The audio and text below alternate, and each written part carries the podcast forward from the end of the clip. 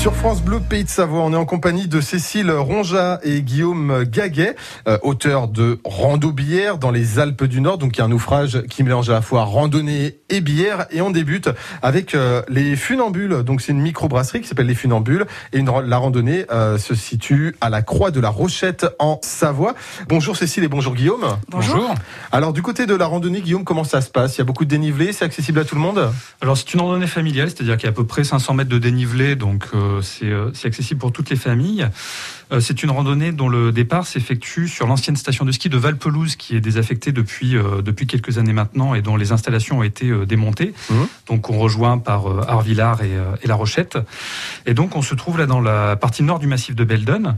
Et donc en fait la grande montagne d'Arvillard, c'est vraiment le prétexte à une splendide randonnée en crête donc qui débute à Valpelouse et puis euh, qui mène en fait jusqu'au pied des Grands Moulins, qui est vraiment le sommet, emblématique du, massif, euh, et lui qui culmine à plus de, à plus de 2500 mètres. Euh, et donc c'est une sortie qui peut être modulée ensuite à l'envie pour, pour satisfaire l'appétit vraiment des, petits et des grands, parce que c'est une donc belle progression en crête. Et puis on passe également à proximité du refuge de la Perrière, qui est une cabane non gardée comme il y en a beaucoup en Beldon, et qui peut être en fait servir d'abri pour la nuit pour ceux qui souhaitent prolonger le, le plaisir dans ce secteur-là. Ça a l'air d'être une magnifique randonnée. Et ensuite, eh bien, on termine avec la microbrasserie Les Funambules. Euh, Cécile, justement, cette microbrasserie, elle est ancienne, elle est récente Elle a été créée en 2016. Ah oui euh, par Lucie et Maxime.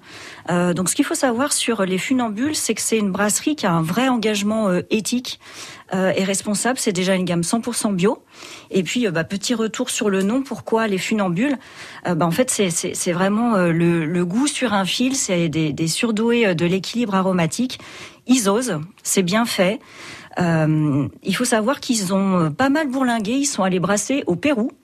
Euh, déjà. Et du coup, euh, ils ont ramené dans leur bagage un goût pour les céréales aussi qui change un petit peu. Tu vois, le sarrasin, ouais. l'épeautre, des choses comme ça. Donc on a on a une gamme qui, qui revisite pas mal euh, de styles. On a des bières qui sont plutôt houblonnées mais côté fruité du houblon, pas, pas, pas amertume. Euh, on a d'autres bières qui sont davantage sur les céréales.